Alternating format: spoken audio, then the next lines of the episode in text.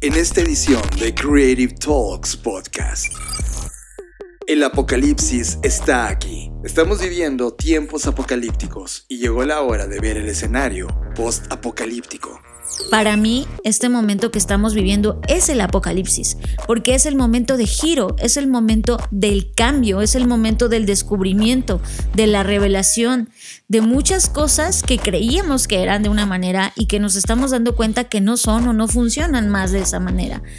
Por lo tanto, eh, desde mi perspectiva, cuando hablamos del apocalipsis es el presente, por lo tanto el posapocalipsis es el futuro. Y esos futuros posapocalípticos que también hemos enlazado como lugares este, desérticos donde no hay agua, donde inclusive ya no hay humanos y ahora hay puros robots, o estas narrativas que tenemos en la mente, pues no nos están ayudando tampoco, porque si pensáramos en el posapocalipsis como algo después de la transformación que fue el apocalipsis, entonces deberíamos pensar en futuros mucho más enriquecedores en el sentido del optimismo y mucho más enriquecedores en el sentido de la diversidad que de las opciones que hoy tenemos. Aunque hoy parezca muy oscuro y muy negro el camino, creo que si comenzamos a cambiar nuestras narrativas de lo que significa el posapocalipsis y dejamos de lado estas imágenes desérticas, caóticas, porque al final del día apocalipsis no es igual a catástrofe. Pensar apocalípticamente no significa celebrar la catástrofe, sino más bien modificar nuestra concepción y nuestras expectativas respecto a la dirección del tiempo. Fuimos a Talentland y te contamos todo lo que vimos. Y analizamos el informe de Cantar Brands 2022. Disfruta esta edición apocalíptica de Creative Talks Podcast. Creative Intelligence presenta. Estamos viviendo la disrupción más grande de la historia de la humanidad, una en donde la creatividad y el desarrollo tecnológico son el centro de una revolución que lo cambiará todo, y tú la estás liderando. Bienvenidos a esta ruptura del espacio-tiempo llamada Creative Talks Podcast. Creatividad, innovación, diseño, negocios y futuros. Con Fernanda Rocha y John Black. Un podcast de Black Creative Intelligence presentado por Blackbot, Black School y Black Bull. Creative Talks Podcast. Hola, ¿qué tal? ¿Cómo están? Bienvenidos a Creative Talks Podcast, el podcast donde hablamos de creatividad, diseño, innovación, negocios y futuros. Y por fin, después de varias semanas, estamos de vuelta en el estudio de Blackbot grabando desde estos micrófonos, lo cual nos alegra mucho, aunque fue divertido hacerlo fuera de este contexto. La verdad es que siempre regresar a casa se siente bien y como cada semana le doy la bienvenida a John Black. Hola, ¿qué tal? ¿Cómo estás, Fer? ¿Cómo te va? Sí, tienes toda la razón. Regresar al estudio de nuevo con estos micrófonos enfrente de la computadora siempre es como, ah, bien. Lo cual me hace disculparme públicamente de no haber grabado la edición pasada, pero es que justamente estábamos entre conexiones, ciudades, vuelos, países y fue tremendamente difícil poder encontrar el espacio que nos permitiera sentarnos y hacerlo. De hecho, ahora estamos sentados en un sábado, cuando usualmente eh, grabamos los podcasts los jueves, Fer. Sí, es un día atípico para grabar. Sin embargo, creo que es como tiene que ser. O sea, preferimos hacerlo en sábado a dejarlos una semana más sin estos episodios. Así que pues vamos a darle. Creative Talks Podcast con Fernanda Rocha y John Black. Fernanda Rocha, además de el gran viaje que hicimos por Colombia, que de hecho quedamos a hacer en una parte 2, porque el podcast que grabamos en la edición pasada justo hablaba de los primeros días en Colombia, pero luego el resto de días fue espectacular. En verdad hay, hay demasiado aprendizaje, eh, demasiadas personas haciendo cosas increíbles en términos de innovación, creatividad, nuevas compañías, negocios y por supuesto conversaciones de futuros. Pero eso ya lo haremos en otro lado y les mandamos un abrazo a toda la gente de, Colombia y, y la gente de Andy. En verdad, gracias a Daniel y Daniela por habernos recibido con todo su amor. Pero llegando a México, Fer, tuvimos que abordar de inmediato, así como llegamos otro, otro avión rumbo a Guadalajara, porque como cada año ocurre, aunque llevaban dos años en pandemia y por lo tanto no había ocurrido en términos físicos. Talentland eh, vuelve a ocurrir como este evento que ocurre en México cada año, que logra condensar una conversación desde muchos puntos de vista, creatividad, negocios, desarrollo, makers, inteligencia artificial, metaversos. Eh, hay un, hay una, una cantidad de conversaciones y regresan nuevamente a hacerse en un evento físico en donde Fer, esta hacia los eventos físicos de este tamaño, claro que tiene su reto y se siente en el ambiente cuando, cuando recorres estos pasillos que hay este reencuentro entre las personas que ahora estamos aprendiendo a convivir ante escenarios pospandémicos. Fíjate que yo, en lo personal, me sentí muy rara porque como bien dices, esto evidentemente es un esfuerzo grandísimo, no solamente en términos de la infraestructura que necesita un evento de esta magnitud para llevarse a cabo, la logística, coordinar a tantas personas, el trabajo de los voluntarios es increíble, etcétera pero al mismo tiempo, eh, pues como que hay esta, todavía este recuerdo o esta remembranza de lo que era el evento hace dos años, ¿no? Cuando llegabas y estaba totalmente lleno, casi que no podías ni caminar entre los pasillos. Y esta vez ver un poquito más tranquilo, aunque debo decir que el último día que yo estuve ya lo vi casi igual que, que hace dos años, pero era raro en el sentido de que las personas todavía no sabíamos así como de, ay, sí te saludo, no te saludo, sí. este, sí te abrazo, no te abrazo. Como, que hay un protocolo pandémico que todavía no sabemos o no hemos definido eh, cuál es la, la correcta forma de comportarnos, ¿no? Sí, y al final la gente terminaba diciendo, bueno, ya, ¿no? O sea, como que, bueno, pues ya sí, bueno, ya te abrazo, da igual, ¿no? sí, o sea, y eso me pareció lindo, me pareció curioso. Y por otro lado, pues la asistencia de las personas que, que creo que sí, no voy a decir que es la mayoría, pero sí un grupo de personas que ya se la pensaron y dijeron, pues ¿para qué viajo hasta allá si lo puedo ver en línea? Y que también tener un evento híbrido tiene unos retos grandísimos por eso admiro mucho el trabajo que están haciendo ahora y que yo sé, porque de hecho hasta enviaron una encuesta de cuáles son los puntos que, que podríamos darles de retroalimentación para que ellos mejoren, lo cual me parece marav maravilloso, porque muy pocos eventos te dan esta oportunidad de, de pues, evaluar cuál fue tu experiencia. Y si hay algo que yo tuviera que recomendarles es eso, ¿no? Que creo que, y yo sé que es un reto y a lo mejor estoy pidiendo cosas que son bastante complicadas, pero creo que un día de hacer sound check en cada, en cada, es que son diferentes escenarios, ¿no? En cada lugar. En cada escenario de cada tierra. Exacto, en cada escenario de cada tierra ayudaría mucho para que al otro día que ya empieza el evento sea una gran experiencia. Pero evidentemente lo digo desde el desconocimiento, no sé qué ellos necesiten hacer, pero creo que ese pequeño paso de hacer un sound check y de checar que toda la tecnología esté bien, que se esté transmitiendo, etcétera, podría ayudar muchísimo de cara a las personas que están viviendo la experiencia en línea porque sí noté que había un poquito de caos en ese sentido, ¿no? Como que la gente decía, ay, pero es que ¿a dónde están los eventos y a dónde van a ser los talleres y por qué los talleres no están siendo transmitidos, etcétera? Creo que, que, que faltó claridad, o sea, sí entiendo que estar eh, in situ tenga sus ventajas, pero creo que deben ser claras, ¿no? Decirle a la gente, oye, las actividades de taller, pues esas no las vas a poder vivir porque esas son exclusivas para la gente que está aquí, ¿no? Creo que, que falta un poquito eso, pero de ahí en fuera es un evento que me encanta porque me da un respiro y esta vez ver la tierra donde estaban puros niños, no saben cómo me llenó el corazón de, de esperanza, de niños que están interesados en robótica, en la inteligencia artificial, en entender entender estos temas que eh, para muchos adultos parecerían muy difíciles o, como, como que siempre este sesgo de, ay no, es que eso ha de ser bien difícil y yo no puedo hacerlo, los niños lo, lo, lo enfrentan de una manera tan increíble que, que me inspira. ¿Sabes qué me emocionó? Y creo que hay tres highlights que yo me llevo del evento.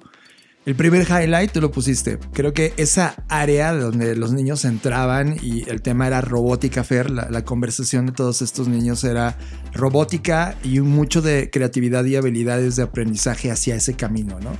Y estaba llena, o sea, el miércoles que inició el evento y el jueves que continuó, eran como las dos zonas que estaban a reventar, a, no importando qué hora fueras a, a, a, este lugar de Guadalajara, la zona de Guadalajara, la Expo Guadalajara. Expo Guadalajara, sí. Siempre estaban llenas y tú y yo nos, nos veíamos a la cara mientras veíamos cómo estaban ocurriendo las cosas, como diciendo, wow, y felicidades por los papás que les permitieron a sus hijos o les creyeron, porque seguramente esto fue un tema de, oye, pa, llévame, o lo vieron en algún medio de comunicación, o lo difundieron en escuelas y, y terminaron apoyando a sus hijos a pasar un día rodeado de tecnología, conversación, tecnología, cultura digital, robots, etcétera.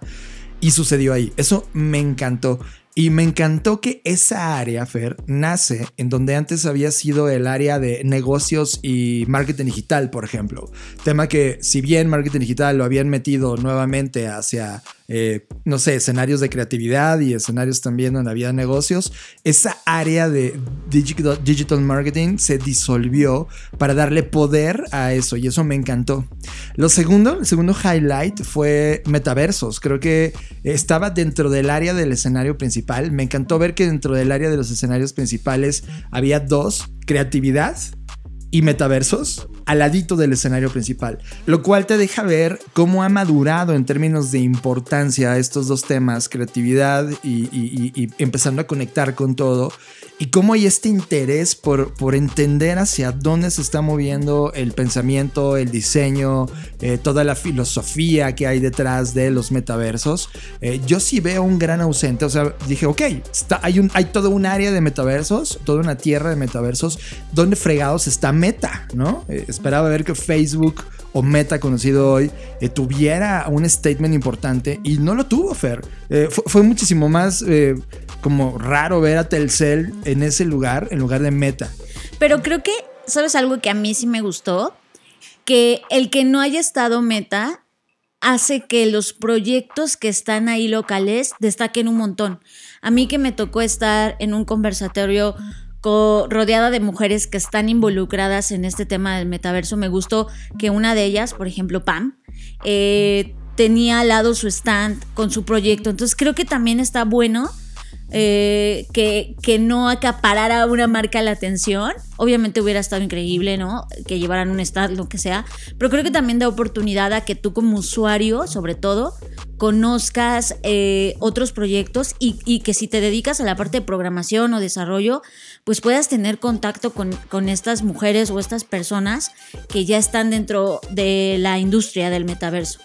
Tienes razón, como que esa ausencia de los grandes hizo que la intimidad entre los pequeños comenzara a germinar. Y creo que eso me lleva al tercer punto, que este, este evento se sintió más como una reunión de amigos como al inicio del proyecto mismo. Es decir, cuando esto no se llamaba Talent Land, que la historia muchos la conocen, pero evidentemente los primeros ejercicios del proyecto nacen en España cuando se crea Campus Party, luego llega a México, luego evoluciona en un conflicto y en un como viraje de historia de negocios hacia Talentland y se mueve a Guadalajara, eh, se siente así como en la fase 1 cuando te volvías a reconectar con una audiencia de personas que no dejaron de trabajar en pandemia y que muchos de estos proyectos comenzaron a nacer justo en pandemia.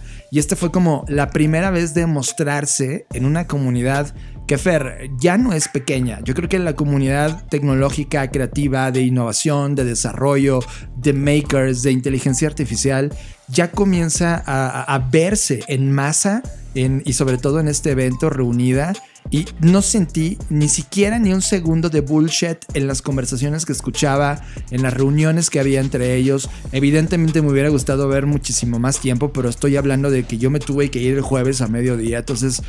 no tuviste oportunidad. Sí, no vi nada de lo que pasó el viernes, ni lo que está pasando ahorita mientras grabamos el podcast, ni de lo que va a pasar mañana en el cierre en domingo, pero definitivamente me gustó que se haya reunido una vez más esta banda que, que, tenía mucho que mostrar y mucho que proponer y sin duda me hace sentir que no se murió nada, al contrario, fue como un reavivar y creo que esta edición de Talentland a mí sí me deja muy emocionado sobre lo que puede ocurrir con todas estas compañías creadas por estos seres humanos que están apostando por resolver o experimentar estas nuevas hipótesis. Tema de la semana. Este es el tema que nos robó totalmente la atención. Tema de la semana en Creative Talks Podcast. ¿Y sabes algo, John? Después de toda esta aventura que hemos bebido, bebido sí, y vivido este mes de julio, no solamente en términos de que estuvimos fuera del país, sino las personas que conocimos, los proyectos que conocimos, la comida que consumimos, las cosas que bebimos, las cosas que leímos, al final del día siguen siendo parte de nuestro proceso creativo y de permitirnos conectar con nuevos insights, nuevos estímulos, nuevas cosas que al final del día detonan nuevas preguntas. Y con todo esto que hemos vivido este mes, las preguntas que hoy tengo en la mente son muchísimas, pero quise seleccionar una de ellas para esta vez en esta edición de este podcast y hablar sobre las narrativas que estamos teniendo en nuestra mente. Es algo que yo he, estado cuestionando mucho los últimos meses sobre, a ver, qué imágenes del futuro tenemos en este momento, sobre todo cuando pareciera que es muy difícil pensar en futuros alternativos o futuros distintos ante tantas malas noticias que tenemos el día de hoy, ¿no? Por ejemplo, hoy la OMS que da la nueva noticia sobre la fiebre del mono y cada día prendes la tele o enciendes tu teléfono móvil y recibes un montón de noticias que quizás te hacen sentir pues como que esto no está teniendo sentido como lo que tú estás haciendo pues no está yendo a ningún lado pero yo creo que al final del día, incluso en ese, en medio de todo eso, puedes encontrar razones para seguir creyendo y afortunadamente este mes tuvimos muchas razones para seguir ahí, pero ahora llego a la pregunta. La pregunta que me hice es, hemos tenido mucho en la mesa la narrativa del apocalipsis. Y el apocalipsis ha sido visto desde evidentemente varios puntos, pero principalmente desde el eh, religioso, ¿no? Donde el apocalipsis es este momento de la, pues, la llegada o la, no sé si, cómo decir, pero la destrucción de esta humanidad para dar vida a otra eh, y en ese apocalipsis pues se cuenta, ¿no? Que, vamos a ser raptados, que va a haber jinetes, que va a haber una serie de cosas y mucha gente que, es creyente pues dice esto está pasando ahora mismo, ¿no? Y por otro lado también la ciencia ficción que nos ha dicho que eh, los, el apocalipsis pues siempre es un momento de zombies o de ataque donde pues es el fin, el fin de algo, el fin de la humanidad, el fin de la vida como la conocemos. Pero yo me puse a investigar a profundidad sobre de dónde viene o cuál es el origen de esta palabra, apocalipsis. Y algo que me sorprendió, que si no sé si ustedes ya lo sabían, pero yo hasta este momento lo desconocía, es que apocalipsis no significa nada de final. De hecho, les voy a contar que el apocalipsis viene del griego apocalipsis, que significa revelar o desvelar significa, en primer lugar, un punto de giro. Un punto de giro es totalmente diferente a lo que significa un final. Y creo que hemos visto el apocalipsis como un final. Sí, la revelación de Jesucristo, etcétera, toda esa parte religiosa, pero al final del día es como un final.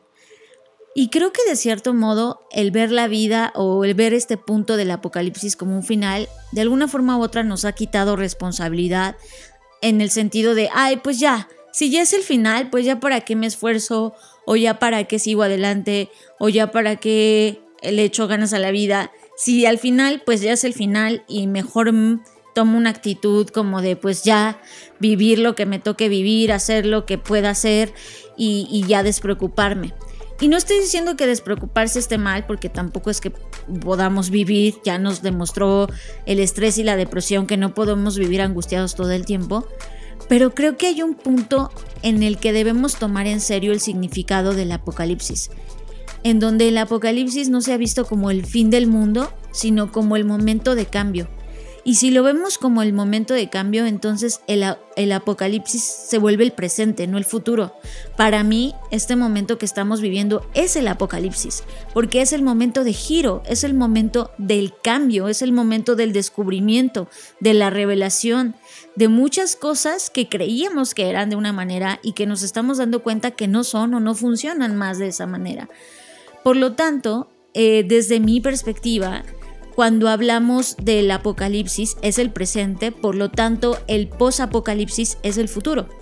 Y esos futuros posapocalípticos que también hemos enlazado como lugares este, desérticos donde no hay agua, donde inclusive ya no hay humanos y ahora hay puros robots, o estas narrativas que tenemos en la mente, pues no nos están ayudando tampoco, porque si pensáramos en el post-apocalipsis como algo después de la transformación que fue el apocalipsis, entonces deberíamos pensar en futuros mucho más enriquecedores en el sentido del optimismo y mucho más enriquecedores en el sentido de la diversidad que de las opciones que hoy tenemos. Aunque hoy parezca muy oscuro y muy negro el camino, creo que si comenzamos a cambiar nuestras narrativas de lo que significa el posapocalipsis y dejamos de lado estas imágenes desérticas, caóticas, porque al final del día apocalipsis no es igual a catástrofe.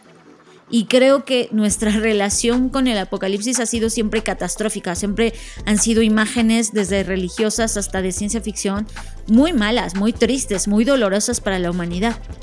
Y creo que hoy el apocalipsis que estamos viviendo, pues está tratando, sí, sí en mucho sentido de dolor, tampoco voy a hacerme de la vista gorda de la violencia que estamos viviendo, de las cosas horrendas que están pasando, pero creo que también en medio de ese fuego y en medio de ese caos están surgiendo un montón de proyectos y eso sí lo digo de facto porque los conocimos, los hemos visto.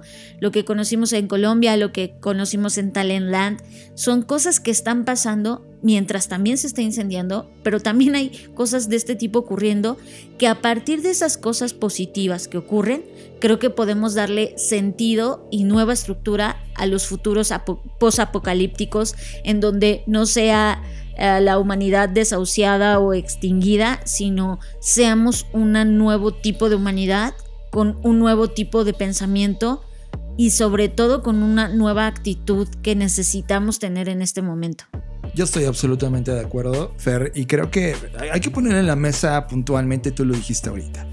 Estamos viviendo en este momento el apocalipsis. Estamos viviendo tiempos apocalípticos. Pero justamente lo que acabas de plantear durante los últimos cinco minutos es que no estamos viviendo el apocalipsis como nos han dicho en la narrativa tanto religiosa como de ciencia ficción. Este tiempo que hemos estado en estas conferencias he abordado de forma analítica las señales de los tiempos que estamos viviendo y justamente les decía que esto se parece mucho a un periodo histórico cuando estaba el feudalismo y el feudalismo llegó al fin de, de, su funcionalidad en la sociedad.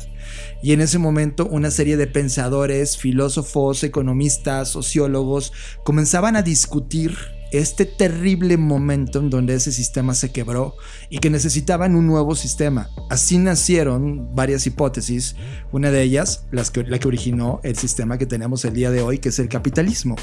Hoy estamos viviendo ese apocalipsis una vez más, donde el capitalismo como modelo, como sistema, ya llegó al límite de sus capacidades y ahora necesitamos en estos tiempos apocalípticos justo plantear, ustedes y nosotros, los creativos, los creadores, los diseñadores, la gente que está haciendo cosas, los innovadores, plantear cuáles van a ser esos escenarios, qué hipótesis vamos a crear, qué nuevos sistemas vamos a corregir de lo que ahora estamos viviendo, donde justo Fer pone, esos escenarios son escenarios post-apocalípticos. Y de esta manera, John, creo que eh, el apocalipsis entonces se vuelve un habilitador para mirar desde el futuro hacia el pasado, incluido el tiempo presente.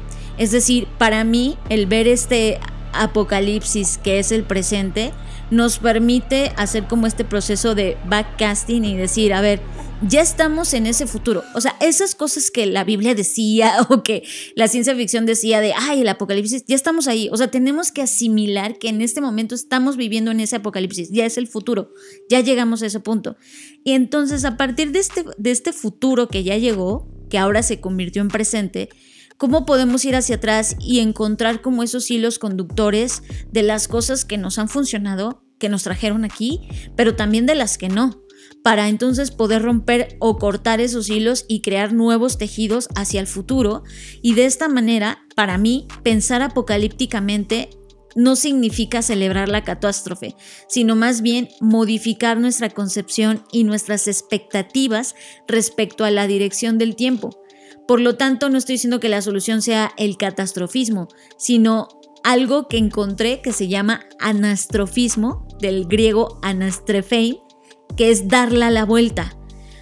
Y eso me encanta. O sea, este pensamiento anastrofista nos va a permitir escapar de los futuros posapocalípticos que ya están sembrados y que no son futuros que a lo mejor nos benefician a todos y más bien darle la vuelta para poder hacer esta inversión en, en este tipo de pensamiento hacia un nuevo tiempo, un nuevo rumbo que rete a los futuros que hoy están establecidos. Y cuando, me, cuando digo que rete, me refiero a que y lo platicábamos mucho en Colombia, a que nosotros, en este caso particular, como latinoamericanos, sembremos también esa semilla. O sea, yo hoy veo muchísimo talento acá, muchísima gente formándose en tecnología, en un montón de disciplinas de, del sí de la industria creativa, porque esos son los eventos en los que nos ha tocado estar, pero estoy segura que en otras industrias en las que no hemos estado tanto en contacto este mes, también están haciendo lo suyo, o sea, en, la escritura, en las artes.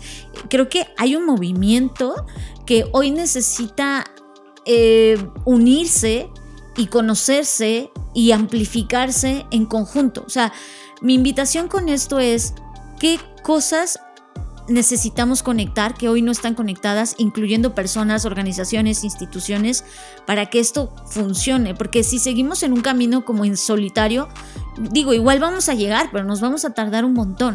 Y creo que estos futuros posapocalípticos son futuros en donde debe haber mucho más colaboración. Es que Fer, sinceramente, en estos 30 días que hemos estado tocando distintas latitudes de esta nave llamada Planeta Tierra, y que hemos estado conversando con un grupo importante de personas que han estado en esto, hay dos maneras de aproximarse. La tuya, que evidentemente apunta hacia un escenario muchísimo más de largo plazo, ¿no? hacia donde apunta todo este pensamiento de futuros. Pero las compañías siempre nos dicen la misma hipótesis, sí, pero yo necesito sobrevivir. Y siempre la respuesta que tenemos es, es, que el cortoplacismo es, que, es lo que nos, nos tiene aquí.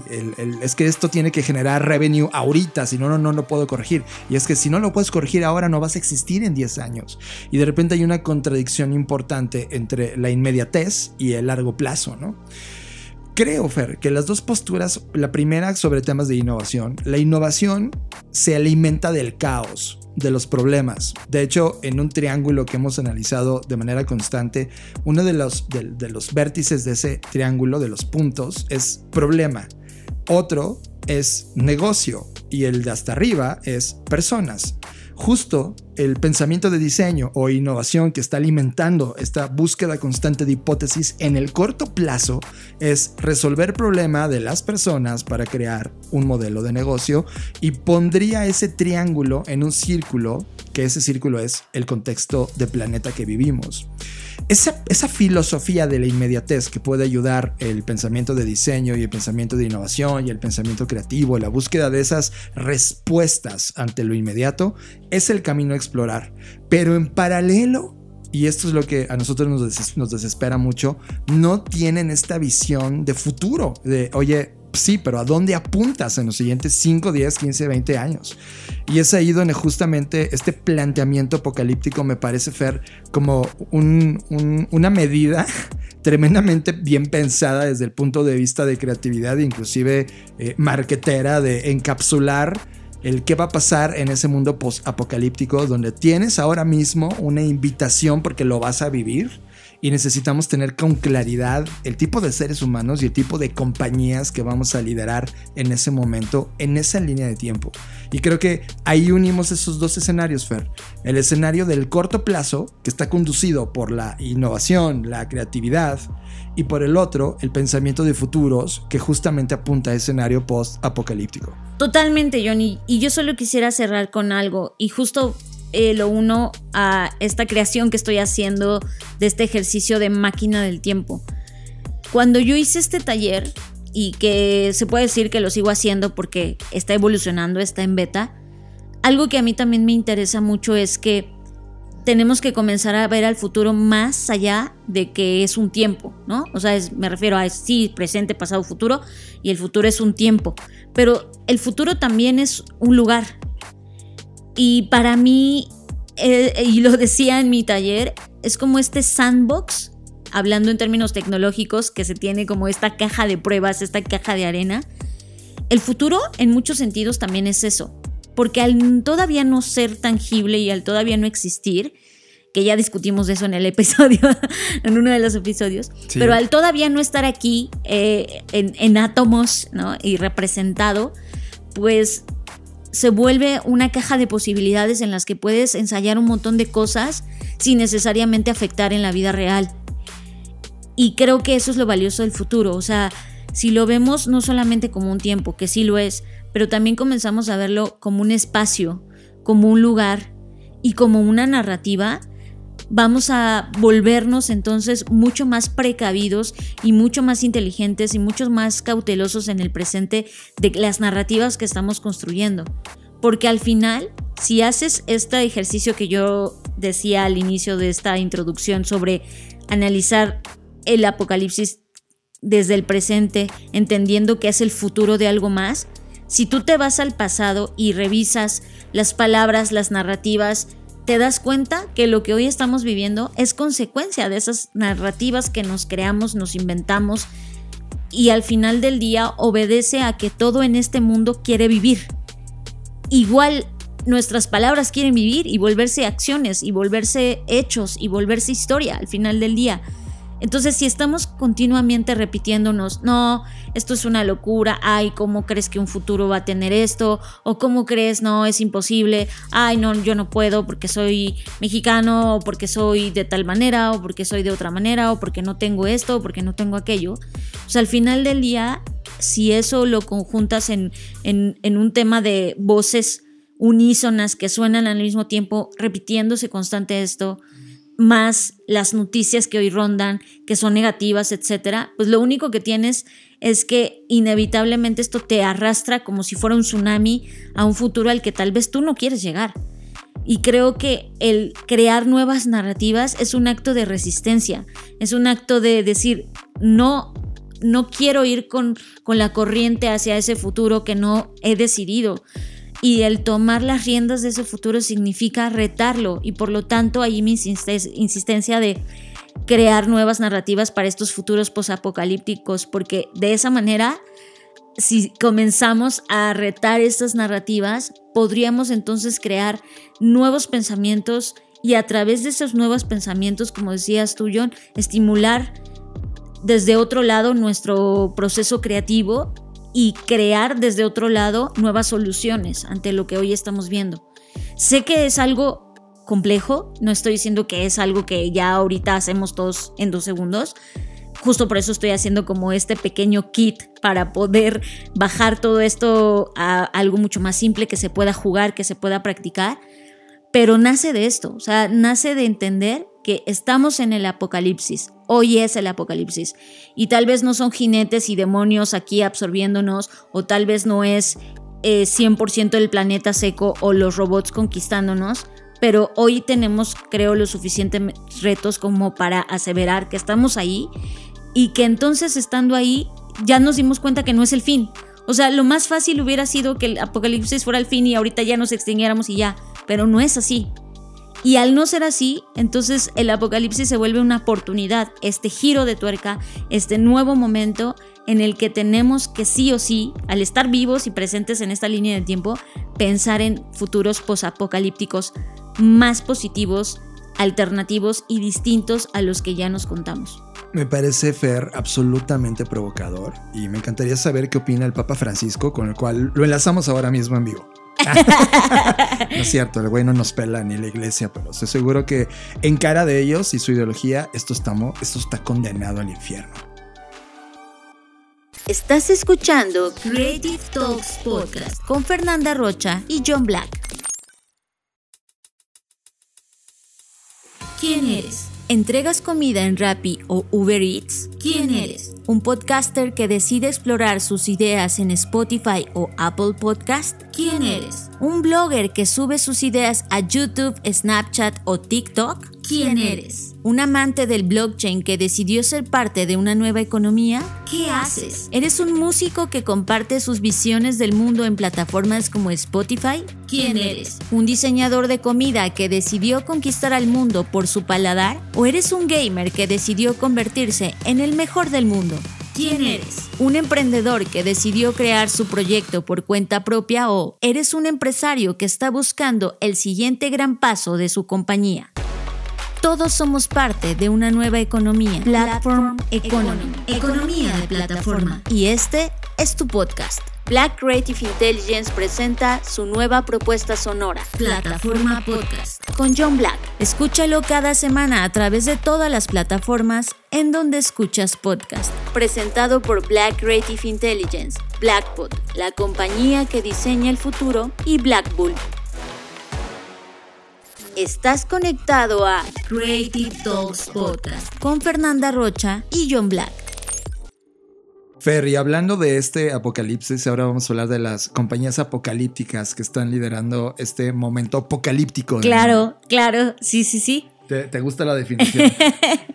y es este, cada año solemos revisar a distintas eh, compañías que hacen un levantamiento estadístico y de datos y análisis financiero.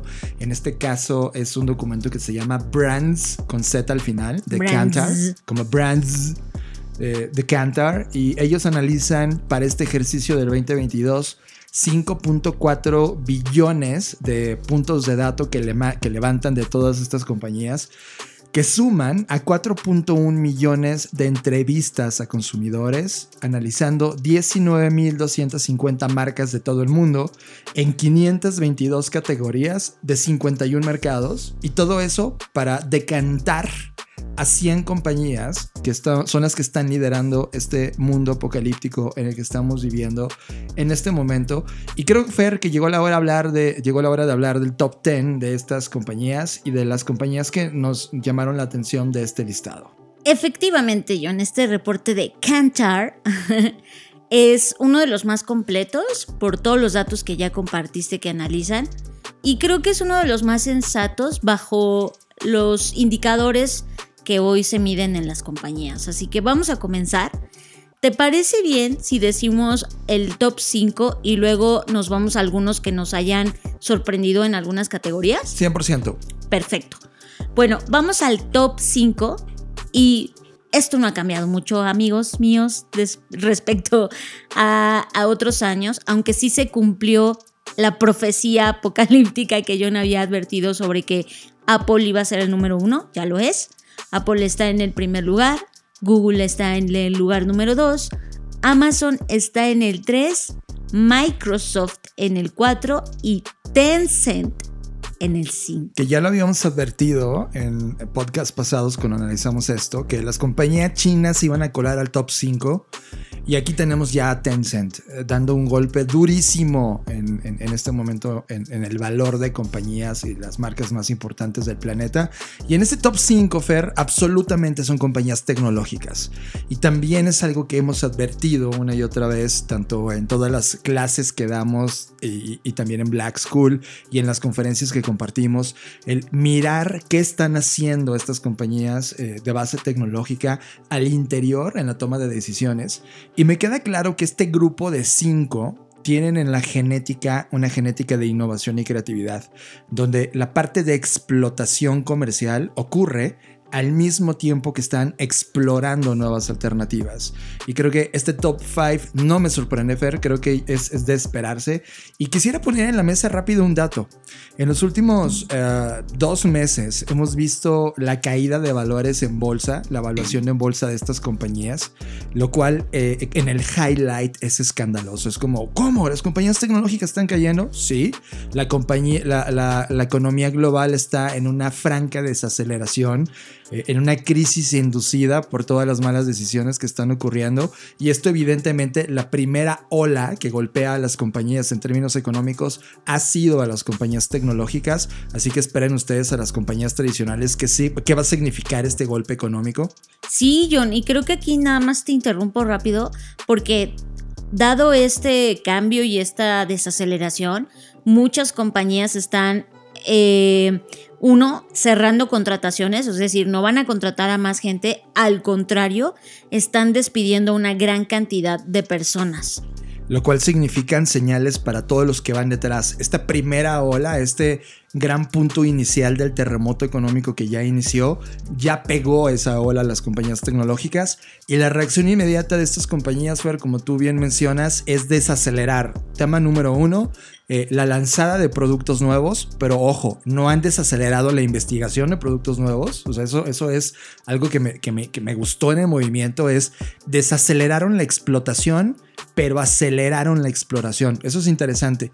Pero eso ha costado, evidentemente, eh, lugares de trabajo, ya no de cientos de personas, sino de cientos de miles. Entre estos cinco podemos juntar cientos de miles de personas desempleadas. El tema es que las compañías tradicionales que no tienen esta genética de innovación, el impacto de la hora va a ser un tsunami que los va a arrasar. Y esa es una foto que necesitamos entender de este tipo de reportes. Por lo tanto, Fer, cerrando este primer top 5, no me sorprende nada. Creo que estas cinco compañías, al contrario, van a seguir eh, creciendo más y más. Creo que vienen dos años eh, en donde va a haber una neutralidad económica. Ojo, no estoy diciendo congelación, va a haber una neutralidad, es decir, la economía se va a desacelerar y esa desaceleración de la economía, eh, si tienes que mirar a algún lado, es ver qué hace estos cinco ganadores en este momento que han sido constantes, eh, excepto Tencent, que ha venido increciendo, para ver qué decisiones toman y qué significa en la toma de decisiones de ustedes. John, pero ahora sí pasemos a cosas que nos sorprendieron. Yo voy a empezar y me alegra muchísimo ver por primera vez en este top 100 a una empresa latinoamericana. Mercado Libre llegó y se posicionó en el lugar 71. Después de décadas, ¿no, Fer? Es una compañía que ha sobrevivido varias olas y reventadas de burbujas a lo largo del tiempo y finalmente está ahí esta plataforma. Eso me encantó y es una de las cosas que me sorprendió. ¿A ti qué te sorprende del listado? A mí me gusta ver las 10 compañías que más crecieron y me deja, todavía, todavía no logro entender la fotografía que estoy viendo. La compañía que más creció en el mundo, Fer, fue Cartier.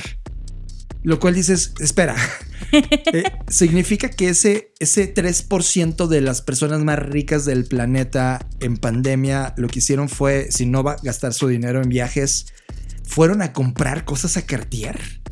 Eso, mira, te voy a decir una cosa, me sorprendí, ¿no? Y no, no me acuerdo en qué, en qué charla que me invitaron a hablarlo platiqué, pero hay todo un tema con, con, las marcas de lujo. Digo, en este caso es una muy particular, pero si te das cuenta, también está Louis Vuitton, está... Sí, está en la posición 6 de las más, está Hermes. Ajá, está Hermes, ajá, está, o sea, como que hay marcas de lujo que están en el listado de las que más crecieron. Y eso creo que también fue porque en, al menos en TikTok, que sabemos que en este momento es la red más visitada, el buscador más visitado y que está lanzando una estrategia de posicionamiento orgánico muy agresiva que posiblemente derrumbe totalmente a Google, pero bueno, ya hablaremos de eso en otra ocasión.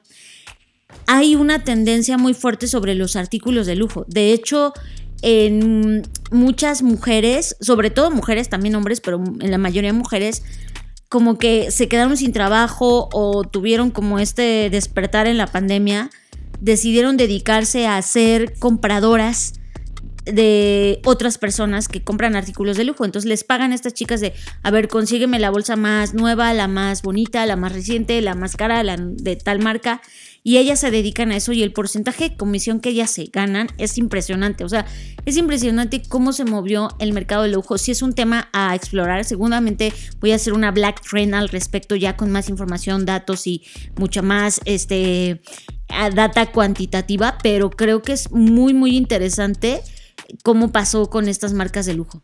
Y ojo, a mí, a mí también pasó igual, estoy sorprendido eh, de Cartier verlo en el 1 en el 2 está YouTube, o sea, para que vean esta trascendencia. Si bien todos estuvimos en casa en estos dos años y medio, eh, eh, queda, claro que, YouTube como plataforma de contenidos y entretenimiento de video iba a tener un crecimiento importante. Esto rebasó a YouTube, o sea... Fer, ¿qué tan grande tiene que ser ese movimiento de lujo en inversión, en gasto creado en términos de consumo para haber llegado a ese top 1? Es, para mí me parece impresionante la manera en cómo se levantó Cartier. Google está en la 3, o sea, vean eso, derrotó a los Big Tech. Sí, sí, sí, pero espera, luego de Google está Tesla, que bueno, ya sabemos que pues que aquí es un tema mucho del trabajo, aunque no lo crean, es trabajo que hace Elon Musk. Pero voy a dejar tantitos de lado porque luego sigue eh, otra marca de lujo que estoy impactada, que es Hermes, y luego Louis Vuitton. O sea, en este listado que llevamos seis mencionadas, hay tres marcas de lujo tradicionales, digamos, y tres de tecnología. Sí. E, eso es, eso es impactante. Muy impactante. O sea, la foto que estoy viendo, no, no sé cómo interpretarla, porque no habla de la realidad masiva de las personas. Exacto. Sino de un segmento pequeñísimo que provoca un movimiento económico por encima de las big tech. Y eso es, eh, es tremendamente considerable, Fernanda Rocha, en este gran crecimiento, porque este es el top 10 de los risers, de los que más... Los que eh, más crecimiento presentaron. Y luego enseguida vino LinkedIn, y, eso fue interesante. Ahora mismo tú y yo somos parte de los creeros de LinkedIn, y hemos visto cómo LinkedIn ha venido eh, creando todo un tema de, de mayor relevancia entre los perfiles, mayor actividad, mayor personas creando contenido de valor dentro de la plataforma, y se ve en este lugar, y LinkedIn está en la séptima posición.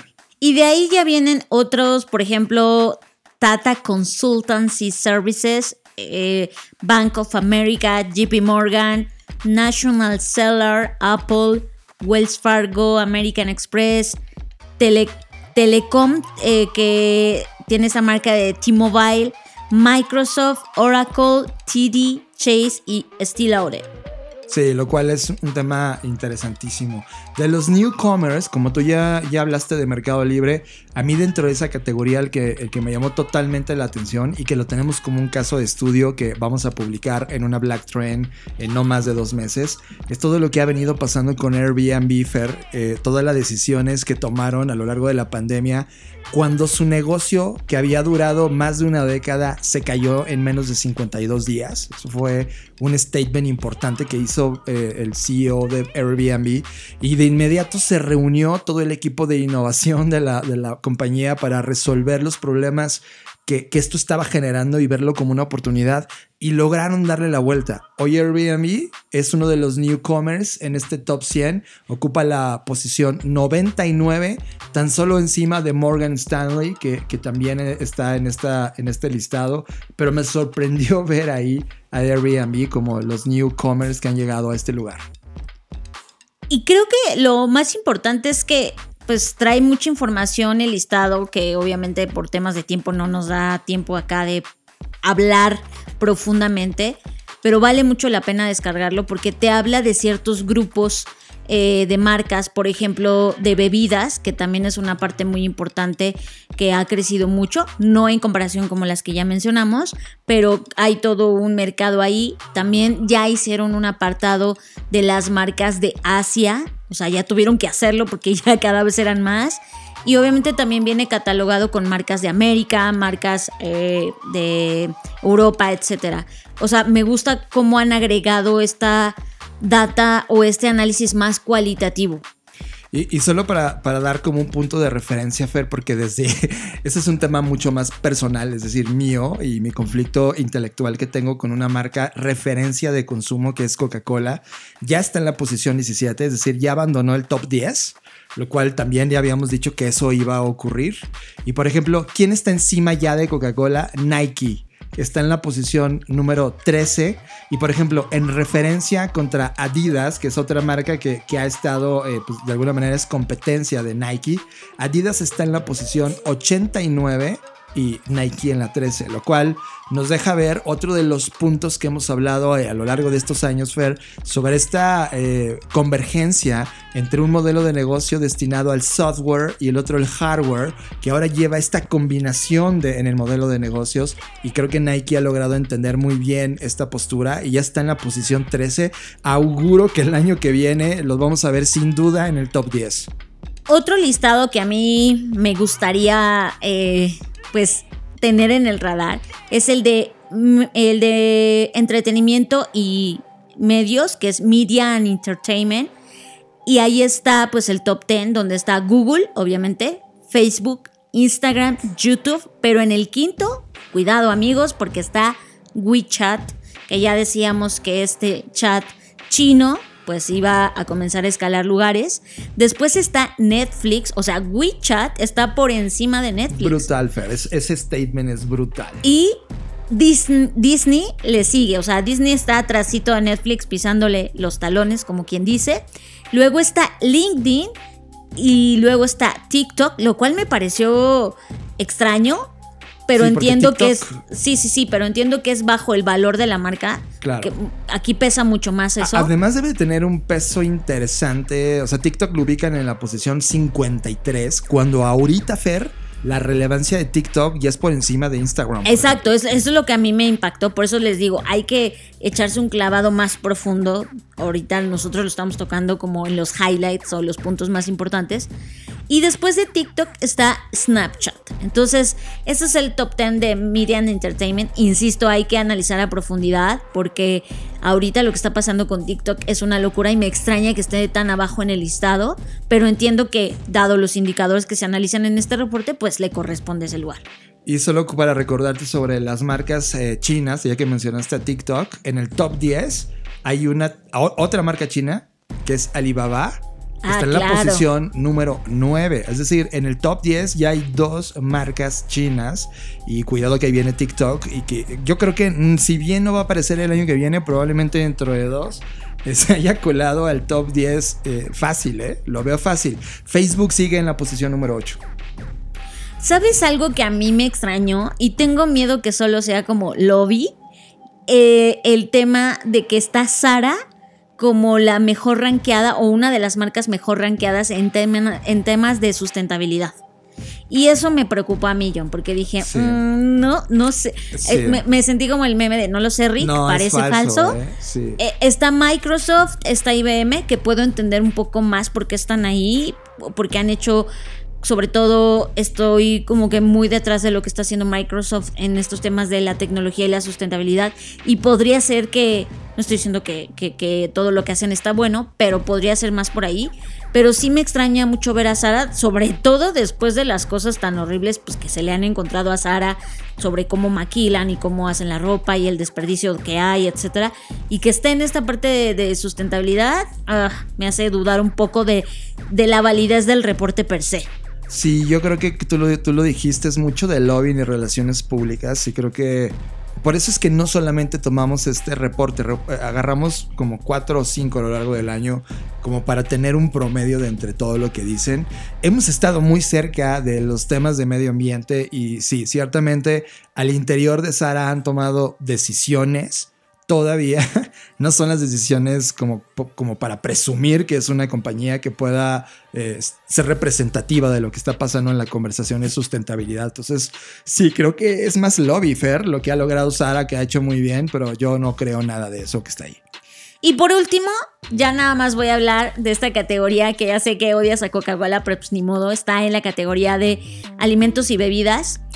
Está en el número uno en ese sentido pero después está Nonggu, Nong, es más, ni lo sé pronunciar, Nongfu Spring, que es, yo no la conocía esta marca, John, y también es todo como un conglomerado de nuevas bebidas y sobre todo me, me, gusta porque es de lo que hemos hablado en los reportes sobre estas bebidas más funcionales. Esta es una empresa, una empresa, ¿eh? una empresa china de agua embotellada. de cuenta que es como el Coca-Cola de China. Ok. Eh, y, también, pues me llama la atención porque está enseguida, o sea, en el top 2 de este listado. Y, ahí dices, o sea, China no nada más está atacando desde el frente del mercado o la industria tecnológica. Ya, está, por encima de Red Bull y de Pepsi. sí, e, eso es lo que te quería decir. Que después está Red Bull en tercer lugar en este top 10 y Pepsi y está Nongfu Spring, que yo no había escuchado hablar de ellos, no tenía idea y que verlos en este listado, pues obviamente ya me puse a investigar y sí, es, es una empresa de bebidas que ya está sacando un montón de bebidas funcionales, bebidas, eh, bueno, de diferentes categorías y está muy interesante. Pues ahí está. Luego ya vienen otras marcas que, que, que que son más comunes como Nespresso, está Lace, está Lipton, está Nescafé, está Kinder, está Tropicana, está Monster, está Fanta, Sprite, etcétera, ¿no? eh, hasta llegar a Doctor, a Dr. Pepper y bueno, pues ahí, ahí los tenemos. Pero sí quería mencionar esta parte que en el número 2 ya está una marca china. Sí, creo que con eso tenemos los highlights de lo que está pasando ahora mismo en el mundo respecto a las compañías y creo que la conclusión sigue siendo lo mismo, pero ahora eh, muchísimo más evidente, ¿no? Por un lado, la economía eh, china haciendo ya eh, una inclusión eh, muy fuerte en este listado, ya metidos en el top 10 dos compañías y las que vienen en camino. Por ahí Huawei también es otra compañía a observar en estos los siguientes años, sobre todo con el lanzamiento nuevo que tiene de dispositivos y sobre todo con la inversión que tiene en las nuevas redes eh, de, de, conexión, lo cual es mucho a ver qué va a pasar con estas nuevas Gs que están lanzando. Y creo que el seno de todo esto, Fer, es si tú eres una compañía que ahora mismo vende algo, no sé, algo físico, ¿cómo fregados vas a entender a la tecnología? Esa es una hipótesis que necesitas explorar ahora, ahora mismo. Lo que hizo Nike, por eso hablábamos de hardware y software, era una compañía que vendía cosas en hardware, cosas físicas. Tuvo que experimentar el software, estos aplicativos de cuando sales a correr, que mida cuántas calorías, tu distancia, etcétera, a través de la tecnología o su software, pudieron hacer un, una síntesis en su modelo de negocio. Lo mismo las compañías que son solo software, ahora van a tener que investigar qué significa ser una compañía de hardware. Y creo que mucho de esa de esta cosa que habíamos visto y que hemos analizado en los distintos eh, escenarios, tanto académicos como de este podcast que hemos hablado de eso, Fer, creo que el reto de estos dos años, o sea, si lo pones ahora eh, en términos de economía, esto es una nueva pandemia económica, ¿vale? Es como... Hace dos años que nos advertimos que venía la pandemia y que esto iba a significar un fenómeno de varios años, hoy estamos diciéndote que este fenómeno económico que vamos a atravesar es un fenómeno de varios años. Se calcula que vaya a ser de dos años. Por lo tanto, todas las compañías que logren entender este ajuste de lo que vamos a vivir, eh, creo que la clave está aquí. Innovación en términos de hardware y software combinados en una era donde los nuevos negocios ya no se trata solo de profit, sino también de cuidar la vida y la experiencia de vida de los humanos y los habitantes vivos de este planeta. Pues hasta aquí, John, porque ya no nos da más tiempo, pero les invitamos a que descarguen el reporte. Por supuesto, lo vamos a poner en nuestras redes sociales y en nuestro sitio de blacksea.rocks, donde si usted no lo sabe, están todos los podcasts que hemos hecho hasta el día de hoy, con sus links y enlaces de los que hablamos cada episodio, porque luego en redes nos preguntan que a dónde está toda esta información, pues ahí la pueden buscar y si no, de todas maneras lo vamos a compartir.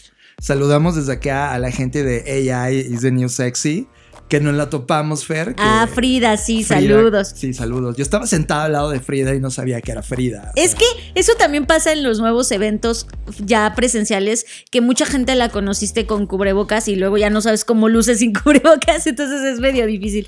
Pero sí, sí, sí, le mandamos un saludo porque ella también estuvo participando muy activa en todas las tierras, sobre todo la de desarrollo en Talent Land y le mandamos un abrazo. Pues hasta aquí hemos llegado en esta edición, un poco tardía, tres días, disculpe usted. Hay, que hablar de, usted, de la audiencia, Fer, ¿ya estamos en ese nivel de vejez? Yo creo que ya, ya estamos en ese nivel de señores, donde ya le vamos a empezar a hablar de usted. usted que nos escucha, es, ya, ya estamos, estamos a dos de convertirnos en Mariano Osorio. Hola, ¿qué tal? Bienvenidos, esto es Mariano Osorio.